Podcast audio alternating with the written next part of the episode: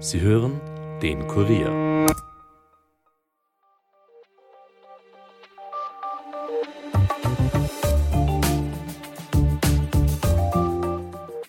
Ein deutscher Journalist, der heimlich Geld aus Russland bekommt, um dafür russlandfreundlich zu berichten. Dieser Fall rund um den Putin-Biograf Hubert Seipel hat vor wenigen Wochen für ordentlich Aufsehen gesorgt. Er zeigt erneut, wie sich der russische Präsident Wladimir Putin Einfluss in Europa kauft. Man könnte nun meinen, dass es Putin schaden würde, dass dieser Fall rund um den käuflichen Journalisten aufgeflogen ist, tut es aber nicht. Ganz im Gegenteil, es nützt Putin sogar.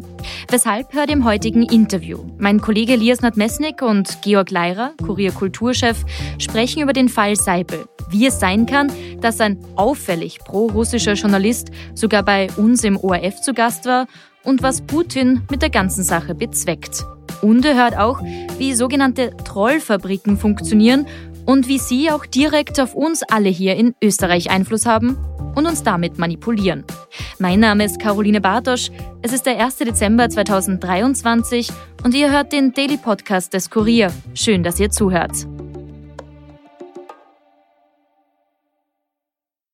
Der russische Präsident Wladimir Putin wird zwar nach wie vor per Haftbefehl als Kriegsverbrecher vom Internationalen Strafgericht gesucht, es scheint aber, als würde er dennoch seine Rückkehr auf der Weltbühne feiern. Nach einer langen Phase der Isolation zeigt sich Putin in Russland wieder zunehmend in Menschenmengen. Und auch international nehmen die Berührungsängste mit ihm ab. Beschleunigt hat das der Gaza-Krieg. Moskau stellt sich an die Seite der Palästinenser, stilisiert sie und sich selbst als Opfer des Westens und der USA. Damit sammelt Moskau Sympathiepunkte in der arabischen Welt und bei jenen im globalen Süden, die mit USA-Skepsis Innenpolitik machen. Auch bei den G20 ist Russland nicht mehr isoliert. Außenminister Lavrov ist beim jüngsten Gipfel nicht mehr gemieden worden wie noch 2022. Dieses Mal hat man ihm brav die Hand geschüttelt und in der Abschlusserklärung wurde Russlands Krieg nicht mehr verurteilt. Ist der Westen also eingeknickt, wie Putin sagt? Eingeknickt vielleicht nicht ganz, aber politisch ist man vom Ziel, der Ukraine zu einer vollen Rückeroberung zu verhelfen, abgerückt. Die NATO versucht zwar jeden Eindruck von Kriegsmüdigkeit zu vermeiden, neue Zusagen an Kiew gibt es aber keine, weder militärisch noch wenn es darum geht, die Ukraine in die NATO zu holen.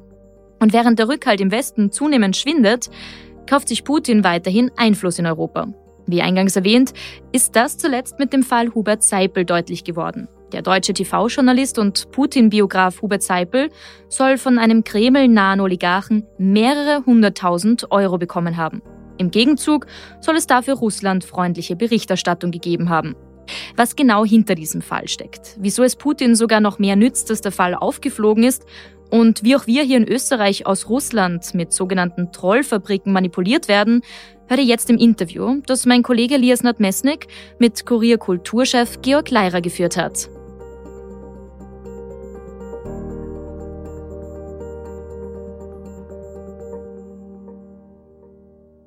Dazu begrüße ich jetzt unseren Kulturchef im Kurier, Georg Leirer. Hallo Georg. Hallo Elias. Georg, Weiß man denn eigentlich, wie viel Geld Hubert Seipel da genommen hat? Man weiß es nicht ganz genau, man weiß, wie viel er mindestens genommen haben soll. Und das allein ist für einen Buchautor schon eine gute Summe. Es wurde eine Rechnung gefunden über 600.000 Euro. Ist das einem Buch zuordnenbar oder den gesamten Buchprojekten? Das oder? sind mehreren Buchprojekten zuordnenbar, aber natürlich ist es schön verschleiert, wie alles in diesen Zypern-Files. Also so richtig zuordnen kann man es nicht. Aber man kann davon ausgehen, dass es vielleicht nicht die einzige Rechnung ist, die es gibt. Man weiß nur, dass das geflossen sein soll. Und weiß man noch genau, wer diese Rechnung jetzt bezahlt hat? Ist das auch eindeutig zuordnenbar? Das ist mit Namen zuordnenbar. Ein russischer Oligarch, wie sie da so sind, ein Freund von Herrn Putin, der natürlich Interesse hat, den Herrn Putin gut darzustellen. Ist es jetzt so, dass der Oligarch auch wirklich Einfluss auf den Inhalt der Bücher gehabt hat oder ist das mit dieser Rechnung nicht bewiesen? Bewiesen ist es nicht, der Herr Seipel dementiert Ich habe versucht, bevor ich meinen Text äh, geschrieben habe, darüber nachzudenken, wie oft Oligarchen 600.000 Euro für nichts herschenken. Da bin ich auf keine besondere Lösung gekommen. Okay, das heißt, vielleicht hat er nicht direkt jeden Beistrich korrigiert, aber es wird wohl das Grundsetting dann schon ein wenig vorgegeben sein. Ist denn eigentlich Hubert Seipel in seiner Arbeit als ARD-Journalist, als TV-Journalist und auch dann noch als eben als Autor, aber eben als Journalist besonders pro-russisch aufgefallen? Er ist aufgefallen als pro-russisch, extrem sogar. Es gibt aus der Zeit, noch bevor das alles aufgeflogen ist, in der Süddeutschen, in der FAZ, es gibt kritische Artikel von deutschen Journalistenkollegen, die sehr genau ausweisen, dass der Herr Seipel journalistische Maßstäbe laufend unterschritten hat und das Lied des Kreml gesungen hat. Mhm. Es ist ja natürlich für einen Journalisten auch immer ganz gut, wenn man sich immer die Gegenseite anschaut und auch versucht um, zu argumentieren, wie es zum Beispiel eben Russland sehen könnte. Aber hier ist eine eindeutige Schlagseite erkennbar gewesen. Es gibt auch in Österreich Kollegen und Kolleginnen, die auf Kontra gebürstet sind und damit gutes Geld machen. Das ist ein Geschäftszweck des Journalismus. Hier hat es aber zumindest die Aufmerksamkeitsschwelle derart überschritten, dass doch ziemlich viel Kritik verschriftlicht wurde am Herrn Seipel. Also das ist schon auffällig. Mhm. Dennoch hat der ORF ihn eingeladen zu einer Sendung im Zentrum, eine Diskussionssendung. Dein Kollege Peter Demel hat da ein TV-Tagebuch darüber geschrieben und hat das so beschrieben, dass die Szenen dort gespenstisch sein sollen. Warum? Was ist da alles vorgefallen? Der Herr Seipel war zweimal, einmal relativ knapp nach dem Ausbruch des Ukraine-Kriegs und dann ein Jahr später zum Jubiläum. Jahrestag wäre besser, ein Jahr Ukraine-Krieg. Er hat dort wirklich, als wir das von einem Skript ablesen, die Positionen des Kreml vertreten. Das war augenfällig, augenscheinlich. Ich habe dann beim ORF auch nachgefragt, ob bei dieser Einladung die journalistischen Standards äh, eingehalten wurden oder vielleicht einer Provokationsfreude geopfert wurden. Der ORF beharrt darauf, dass sie eingehalten wurden, hat aber auch gleichzeitig mir geantwortet, dass die Einladungen noch einmal nachbesprochen werden sollen intern. Also das war schon sehr auffällig. Wobei es für Diskussionssendungen jetzt auch wieder nicht überraschend ist, dass man halt prononzierte Positionen hinsetzt, damit auch was passiert in diesen Sendungen. Nur der Herr Seipel hat hier schon so stark in eine Richtung gearbeitet, dass es fast nicht mehr vertretbar war. Mhm. Hat der ORF damals Konsequenzen gezogen und gesagt auch, dass er den Herrn Seipel nicht mehr einladen wird? Oder war das zu dem Zeitpunkt, wusste man ja noch nicht über die Geldflüsse? Oder hat man sich das offen gelassen? Ähm, man hat sich das offen gelassen und man hat ihn auch ein zweites Mal noch eingeladen. Also man hat da zumindest aus dem ersten Auftritt nichts gelernt. Mhm. Jetzt sind seine Bücher ja in deutschen Verlagen erschienen. Wie haben denn die darauf reagiert, als bekannt wurde, dass da Geld geflossen ist? Ähm, das hat den Verlagen schon wehgetan und die haben mal die Bücher Bücher vom Markt genommen. Sie wollen das untersuchen. Also die werden jetzt einmal vorerst nicht verkauft, genauso wie der NDR, wo der Herr Seipel äh, eigentlich angestellt war oder für den er vorwiegend gearbeitet hat. Auch die haben gesagt, sie ähm, verwenden jetzt sein Material mal nicht, bis mhm. sie hier Vorwürfe geklärt haben. Natürlich ist da noch viel offen. Genaue Timeline von den Geldflüssen, genaue Timeline von den Veröffentlichungen von Herrn Seipel. Da muss man schon nochmal genau hinschauen. Das ist auch gut, dass sie das tun. Bis jetzt hat es sowas wie provisorische Konsequenzen schon gegeben, nämlich dass das alles vom Markt genommen wurde. Mhm. Also ist da mal ausgesetzt vom Verkauf.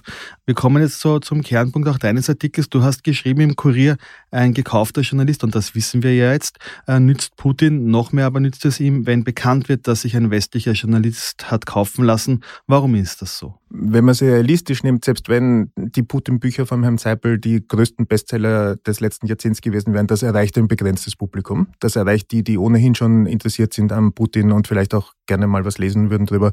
Das sind nicht so wahnsinnig viele was viel weitere Kreise zieht und natürlich dann auch dementsprechend ausgenutzt wird, ist, wenn belegt ist oder belegbar scheint, dass die Journalismusbranche als solche korrupt ist.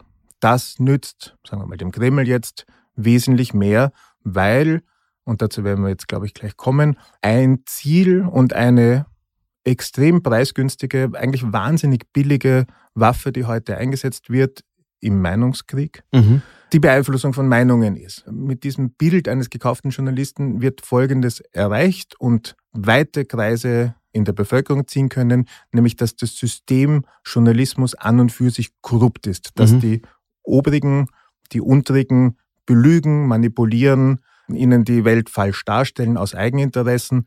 Das ist für jemanden, der westliche Gesellschaften schwächen will, Gold wert. Du hast dir das auch schon jetzt ein bisschen vorweggenommen, aber ich würde da gerne auch auf diesen Begriff Lügenpresse noch eingehen. Das ist ja ein Narrativ, das auch oft gerne bei rechten Veranstaltungen fällt. Es geht immer gegen das öffentlich-rechtliche Fernsehen. Herr Seipel ist auch beim öffentlich-rechtlichen Fernsehen. Hat das irgendwie etwas damit zu tun, dass man eben auch gerade diese öffentlich-rechtlichen Institutionen, die sozusagen auch ein großer Teil der Demokratie in, in Westeuropa ist, dass man genau die treffen will? Unbedingt, auf jeden Fall. Also wenn man ein bisschen in der Geschichte auch in Österreich zurückschaut, der ORF wurde explizit gegründet, um österreichische Identität zu stiften, um dieses Land zusammenzuhalten, damit die Menschen hier in diesem Land über dasselbe reden, dieselben Informationskanäle haben, denselben Informationsstand über das, was wir als Gesellschaft tun haben.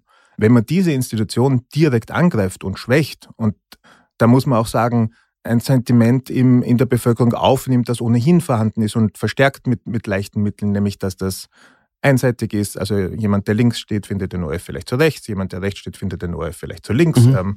Ähm, Nachrichten im öffentlich-rechtlichen Fernsehen können es im Prinzip nicht allen recht machen. Wenn man die abholt und sagt, ihr habt recht, die belügen euch und diese Institution schwächt, dann schwächt man einen wesentlichen Faktor einer Gesellschaft. Das ist die sogenannte vierte Säule, das sind wir. Da geht es darum, dass die Demokratie sich einen Bereich hegt und pflegt und geschaffen hat, der darauf achtet, dass die restlichen Teile der Demokratie gescheit arbeiten. Wenn man diesem Teil aber vorwirft und das zu belegen können meint, dass dieser Teil selbst korrupt ist und selbst diese Arbeit nicht erledigt, sondern im Gegenteil Teil des Problems ist, mhm. damit bringt man die Säulen der Demokratie ins Wanken. Das ist ja insofern auch interessant, dass es ja hier genau gegen die öffentlich-rechtlichen geht. Es gibt es aber auch Privatmedien. Der Kurier ist auch ein Privatmedium, der sich auch Unabhängigkeit ganz oben genau gleich unter unserem Logo sozusagen geheftet hat. Inwiefern ist dieser Diskurs für den gesamten Journalismus auch gefährlich oder sind da wirklich die großen Medien, die halt auch unter politischem Einfluss stehen, also die staatsnahen Medien, sind die da mehr betroffen? Nein, das trifft die ganze Branche an und für sich. Also man muss sich vor Augen führen, es ist gerade mal 15 Jahre her, dass die Social Media ihren Siegeszug angetreten haben. In diesen 15 Jahren ist mit dem Journalismus Verheerendes passiert, nämlich dass immer mehr Menschen immer weniger Vertrauen in den Journalismus haben. Das ist Gift für unsere Branche. Das ist abseits dieser persönlichen Betroffenheit, die wir haben, aber auch ein demokratiepolitisches Problem, wie es größer nicht sein könnte. Ähm, wenn man beginnt, Medien zu misstrauen, dann misstraut man allen Medien. Und wenn man dieses Misstrauen hegt und pflegt, dann wird man zynisch gegenüber den Institutionen eines Staates. Das nützt den Leuten, die Staaten schwächen wollen. Das nützt den Leuten im Land. Da gibt es Parteien, die das gerne wollen. Das nützt den Leuten außerhalb des Landes, die einen Staat einfach ins Wanken bringen wollen. Das ist mit dem Journalismus mehr oder weniger von selber passiert. Und dann haben immer mehr Regierungen, Menschen, Interessensgruppen verstanden, dass man das ausnützen und verstärken kann. Und das ist es, was jetzt passiert. Zu den Parteien würde ich dann gerne noch kommen. Auch da gibt es bemerkenswerte Auffälligkeiten.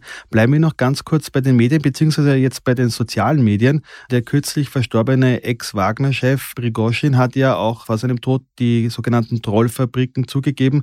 Das heißt, dort äh, sitzen sehr viele Leute und posten da in soziale Netzwerke etwas, äh, um die Meinung zu beeinflussen. Wie arbeiten die die genau und sind da nur die sozialen Medien davon betroffen, also sprich Facebook und so weiter, oder auch die klassischen Medien mit ihren Foren? Wenn man sich das vielleicht von einem Schritt zurückgetreten mal vor Augen führt, was da passiert, dann ist das eigentlich ein absoluter Albtraum. Es ist das erste Mal so, dass jemand, der zum Beispiel in St. Petersburg sitzt, wie das die Mitarbeiter vom Herrn Belgoschin tun, dass jemand, der in St. Petersburg sitzt, dem Herrn Huber und dem Herrn Meyer und dem Herrn Leirer und dem Herrn Nadnesnik in Wien direkt was ins Hirn setzen können. Mhm. Wenn man sich das vorstellt, das ist ein Angriff auf einen gesellschaftlichen Zusammenhalt, wie es ihn überhaupt noch nie gegeben hat. Das funktioniert über ganz kleine Nadelstiche. Zum Beispiel gehst du auf Facebook und siehst ein Posting, das du vielleicht für blöd hältst. Beim hundertsten Mal hältst, hältst du es dann vielleicht nicht mehr für ganz so blöd. Und selbst wenn du es weiter für blöd hältst, hat sich irgendwie in deinem Gehirn verarbeitet. Mhm. Ähm, dasselbe gilt, und das ist auch ein Riesenproblem, weil es einen Diskurs so vergiftet, der dringend notwendig wäre. Es gibt mehr oder weniger bei allen Medien, auch bei unserem, unter den Artikeln immer die Möglichkeit, seine Meinung dazu zu äußern. Genau. Das sogenannte Forum. Hier gibt es ganz viele Leser, die sehr viele gescheite Sachen sagen. Und dann findest du zu jeder Geschichte über Russland zum Beispiel ganz viele Postings, wo drin steht, alles, was ihr schreibt, ist ein Blödsinn, Russland ist viel besser und die NATO ist an allem schuld. Mhm. Das ist im Prinzip leicht zu durchschauen. Nur im, als Gesamtkonstrukt mit einem Artikel, der vielleicht kompliziert ist und lang und vielleicht auch ein bisschen schlecht geschrieben und so, und diesen, und diesen kleinen Häppchen an Giftigkeit unten drunter, hinterlässt das Gesamte einen Eindruck bei den Menschen, dass das, was da steht, nicht stimmt. Mhm dass das, was wir tun, Propaganda des Westens ist, wie mir auch eine Journalistenkollegin kürzlich gesagt hat. Also das, das, das ist pervasiv in den Köpfen der Menschen auf Dauer, weil ja. du jeden Tag, wenn du eine Nachricht kriegst, sofort geframte und in Richtungen gedrückte Gegenmeinung mitgeliefert bekommst. Das kann nicht gut gehen. Und das ist das, was diese Trollfabriken machen. Da gibt es Mitarbeiter, die haben den ganzen Tag nichts anderes zu tun, als westliche Medien und westliche Social-Media-Accounts zu faken oder zu durchsuchen und dort Stimmung im Sinne des Kremls zu machen. Das reicht von, dass diese Leute Instagram-Profile erstellen müssen, wo sie kochen mal oder mhm. für die Kinder erzählen und so weiter und dann immer mehr einfließen lassen und ich fühle mich wohl in Russland oder das wäre alles viel leichter, wenn es die NATO nicht geben würde. So skurril ist das zum mhm. Teil. Diese Leute machen das, sie machen das beruflich, sie kriegen dafür für, für, russische Verhältnisse relativ viel Geld und sie, sie können damit direkt in die westeuropäischen Staatengefüge eingreifen. Und wenn man sich das vor Augen führt, wird einem schon ein bisschen schwindlig, finde ich.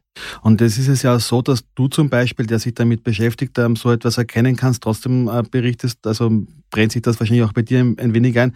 Was ist denn jetzt mit der normalen Bevölkerung? Sind die überhaupt darauf vorbereitet, diese Manipulationen, diese, diese Fake-Profile zu erkennen und zu benennen und zu, zu sagen, okay, das kann ich blocken oder das nehme ich nicht zu ernst? Dazu muss man zwei Sachen sagen. Nein, im großen Teil nicht. Und das, was du sagst, ist sehr lieb von dir, aber das stimmt auch nicht ganz. Ich stehe auch manchmal da und denke mal, hm, was ist das jetzt? Mhm. Ist das jetzt ein Artikel oder nicht? Erst kürzlich hat mir meine Frau was geschickt, wo ich auch dreimal drüber nachdenken musste, ist das jetzt? Diese Fakes sind ja oft extrem gut gemacht. Ähm, die äh, russischen Trolle haben westliche Medien kopiert. Da gibt es Webseiten, die schauen einfach aus wie der Spiegel oder die Zeit oder die FAZ und auf denen wird dann so subkutan Falsches berichtet. Da mhm. ist nicht gleich Putin ist der Größte, sondern da ist halt ein Bericht über Russland und dann am Ende geht er aber anders aus, als ihn vielleicht westliche Medien schreiben würden. Okay. Äh, das wird gut versteckt. Man muss auch bedenken, und das ist ein Gedanke, wo, wo ich auch in Richtung Lösung nicht sehr weiterkomme. Es gibt Generationen bis zu meiner, die mit Medien, mit einer Medienlandschaft aufgewachsen sind, wo es das alles einfach nicht gegeben hat. Wenn du etwas in einem Medium gelesen hast, dann hast du dich halbwegs darauf verlassen können, dass das zumindest eine redaktionelle Arbeit ist, die immer halbwegs, wo das zumindest ein inhaltliches Gegenüber hat. Mhm. Dass du das im weitesten Sinn mal glauben kannst. Nicht musst, aber äh, dass da vertrauenswürdig gearbeitet wurde, mehr oder weniger. Mhm. Wenn du jetzt mit diesen neuen Fakes konfrontiert wirst, und so aufgewachsen bist, dann tust du dir wahnsinnig schwer, da umzuschalten. Das Schriftliche, das jetzt den Eindruck von Seriosität erweckt, eigentlich das Gegenteil davon ist. Damit haben viele Menschen in der Bevölkerung Probleme und die Gegenseite ist, und das wird in der Diskussion ein bisschen zu sehr unterspielt, meiner Meinung nach, die Positionen, die da aus St. Petersburg nach Europa schwappen, treffen hier durchaus auch auf fruchtbaren Boden. Das darf man auch nicht ganz vergessen, weil eine Erklärung, die ich mir zurechtgelegt habe, es ist nicht die einzige und sicher auch nicht die letztgültige, aber weil es halt wahnsinnig kompliziert ist, das Leben. Ähm, mhm. Die Sachen, die da angeboten werden und die zum Beispiel auch die rechtspopulistischen Parteien mit Begeisterung aufgreifen, machen das Leben weniger kompliziert für die Menschen. Da gibt es klare Schuldige, da gibt es klare Probleme, da gibt es dann klare Lösungen. Alles davon ist ein Blödsinn. Aber als den Unbilden des Lebens ausgelieferter Westeuropäer kann man sich dahin schon sehnen, dass ja. das alles weniger kompliziert ist, dass es vielleicht jemanden gibt, der das anpackt und der mir sagt, wie das alles besser gehen wird. Das ist nicht so, dass das den Leuten aufgezwungen wird. Da werden einfach einfache Scheinlösungen angeboten, wo die Menschen eine Art Erleichterung verspüren, dass sie sich auf das einschwenken können. Das ist auch ein Erfolg gewesen in der Pandemie, die ja wirklich kompliziert war von Anfang bis Ende. Mhm. Niemand hat gewusst, was wir damit tun, sondern niemand konnte da endgültige Antworten geben außer den Trollen, die waren halt falsch, aber damit konnten sie auf die Seite ziehen. Und deswegen merkt man auch das Phänomen, dass die Leute, die vor drei, vier Jahren gegen Corona-Zwangsmaßnahmen demonstriert haben, jetzt auf einmal pro-russische äh, Demos machen und anti-israelische. Das ist dieselbe Gruppe. Die wurde mhm. irgendwann mal hergeholt, die ist in den Kanälen drin und die kommt dann nicht mehr raus. Das ist interessant, dass es eben so eine Gruppe gibt, die von einem Thema dann ins nächste dann übergeht. Interessant ist es ja eben, und da sind wir jetzt eigentlich schon bei dem Thema, einfache äh, Antworten auf komplexe Fragen. Das ist ja eine Grundessenz des Populismus, des Rechtspopulismus. Und wir sehen ja derzeit einen Rechtsruck in Europa. Bei den Wahlen in den Niederlanden hat jetzt der Rechtspopulist Wilders gewonnen. In Deutschland ist die AfD wirklich am Vormarsch und auch hierzulande ist die FPÖ seit Monaten bei den Umfragen auf Platz eins. Was nützt denn Russland diese Entwicklung, diese Polarisierung und auch dieses Erstarken des Rechtspopulismus in den europäischen Demokratien? Polarisierung ist ein gutes Stichwort, weil das möchte ich schon gerne dazu sagen. Das ist kein Trademark der Rechten. Auch die im weitesten Sinn linken Parteien rücken nach links, zumindest in der in, in der Vereinfachung der Erklärungsmuster. Das hat man in Österreich äh, gut mhm. gesehen, da gibt es auch erfolgreiche internationale Beispiele. Was passiert ist, dass der politische Diskurs sich aufweicht in Lösungsvortäuschung, egal auf welcher Seite. Besonders gut, und das muss man sagen, besonders gut, machen das auch aus äh, langjähriger und jahrzehntelanger Erfahrung. Die Rechtspopulisten, die reiten hier eine Welle des Erfolges. Äh, du hast das schon gesagt, der Herr Wilders ist jetzt gerade nach oben geschwappt, äh, der Herr Orban ist gut etabliert.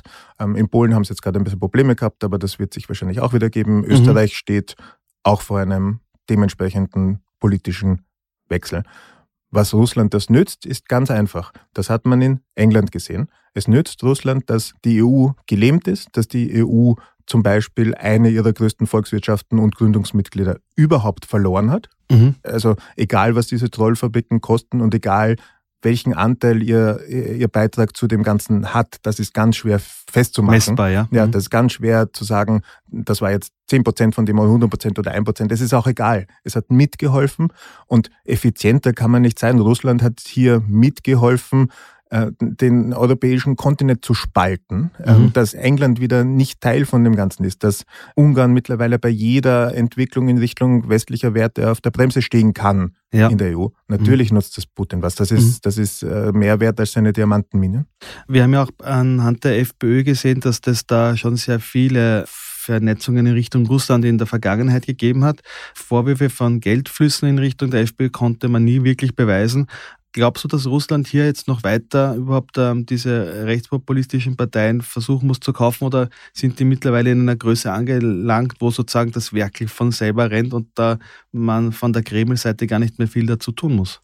Ich finde das ja eine der erstaunlichsten Wolten in der Ideologiegeschichte, dass die rechten Parteien jetzt alle nach Russland schauen. Das ist, das, vor 20 Jahren oder 30 Jahren hätte man sich gedacht, hä, das war doch eigentlich immer... Der Bolschewismus der, der, der Feind. Ja, genau, ja. das war der Bolschewismus der Feind. Das waren doch immer die bösen Linken, die mit Moskau gepackelt haben. Und Kreml redet ja in der Ukraine jetzt von den Nazis, also irgendwie ja, passt das Ganze es, nicht ganz es, zusammen. Aber es kann einem schon schwindlig werden auf dieser Hochschaubahnfahrt der, der ideologisch, ideologischen Verwirrtheiten. Ich glaube ja, es ist inzwischen eine Art Symbiose geworden. Was Russland genau macht und genau beisteuert, wird man nie wissen. Mhm. Ähm, die rechtspopulistischen Parteien haben hier Rückenwind in Tornadostärke nach oben durch Russland bekommen. Ähm, die brauchen jetzt keine direkten Ansprache mehr, das hat sich verselbstständigt. Mhm. Wir haben jetzt in den nächsten Monaten, also im, vor allem im kommenden Jahr 2024, zwei Wahlen in Österreich, also eine in Europa und eine in Österreich. Glaubst du, dass äh, hier äh, weiterhin versucht wird, auch von Seiten Russlands diese Wahlen zu beeinflussen? Oder ist man so stark mit der Ukraine beschäftigt, dass man hier jetzt nicht den Fokus so drauf legen kann? Die jüngste Geschichte würde nahelegen, dass das weitergeht. Also es ist vor ein paar Wochen ein EU-Bericht veröffentlicht worden, dass Russland in äh, fast einem Dutzend Fälle Wahlen zu beeinflussen versucht hat und das wahrscheinlich auch geschafft hat. Und das allein seit 2020. Mhm. Also da ist äh, unvermittelter Druck drauf natürlich.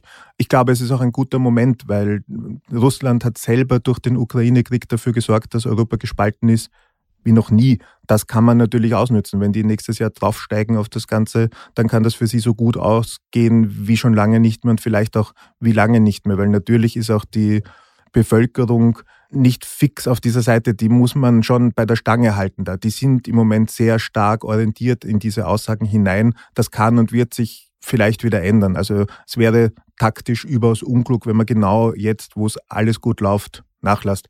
Der Ukraine-Krieg denke ich mal, wird, wird eh von selber geführt. Da werden die Trolle in St. Petersburg auch ohne ihren Bidigoschin vielleicht genug Zeit haben, um nach Westen zu schauen. Was ist jetzt deiner Meinung nach die Lösung, um genau diesem Treiben entgegenzuwirken? Haben wir überhaupt eine Lösung oder gibt es da auf EU-Seite auch Programme, die gegen diese Desinformation vorgehen? Das Gift an dem Ganzen ist, dass ja genau ein EU-Programm, das gegen Desinformation vorgehen würde, in diese Erzählung hinein, hineinwirken würde die EU will uns verbieten, unsere Meinungsfreiheit mhm. und so. Das, das, kannst du ja, das kannst du ja für dich ausnützen.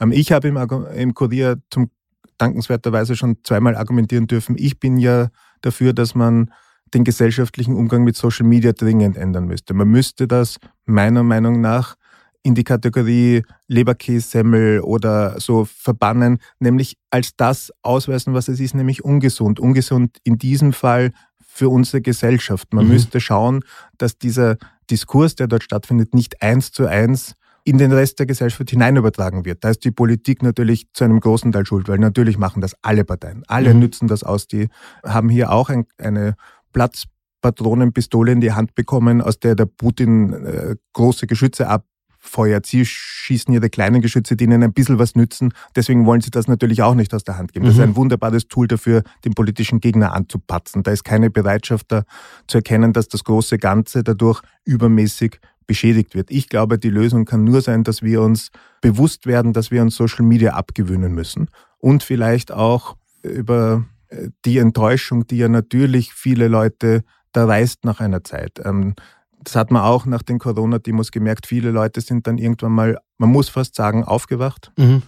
Äh, und haben gesehen, dass das Lösungsfiktionen sind, die eigentlich nichts bringen. Das ist der natürliche Kreislauf der Dinge. Jetzt kommen die Rechtspopulisten alle an die Macht. Dort versagen sie dann, wie alle Parteien an der Macht versagen. Das ist auch gar kein, kein Unikum von dieser, von dieser politischen Strömung. An der Macht schaut es natürlich anders aus. Da musst du delivern, was du vorher forderst. Was du vorher forderst. Das ist gar nicht so leicht, wie sie tun. Natürlich gibt es da auch einen äh, Enttäuschungszyklus, in den wir jetzt eintreten werden. Gerade wenn viele Parteien an der Macht sind, ist ihre zum Beispiel die Migrations- Herausforderung wird nicht plötzlich 2025 gelöst sein, heißt, wenn die EU jetzt ganz weit nach rechts rückt nächstes mhm. Jahr. Da haben die einen gewissen Accountability-Problemstellung äh, vor sich. Das wird schon wieder auf und ab gehen. Was man aktiv tun könnte, ist vor allem den Kindern und den Eltern, das ist, mhm. muss in beide Richtungen gehen, so oft wie möglich sagen, lasst euch bitte nicht von Social Media die Welt erklären. Das machen wir auf diesem Wege. Lieber Georg, vielen Dank für den Besuch im Studio. Danke dir. Mehr zu dem Fall Seipel und natürlich zum Krieg zwischen Russland und der Ukraine findet ihr wie immer auf kurier.at. Dort halten wir euch auch über alles andere, was in Österreich und der Welt passiert, am Laufenden. Hier gibt's wie gewohnt einen kurzen Überblick für euch.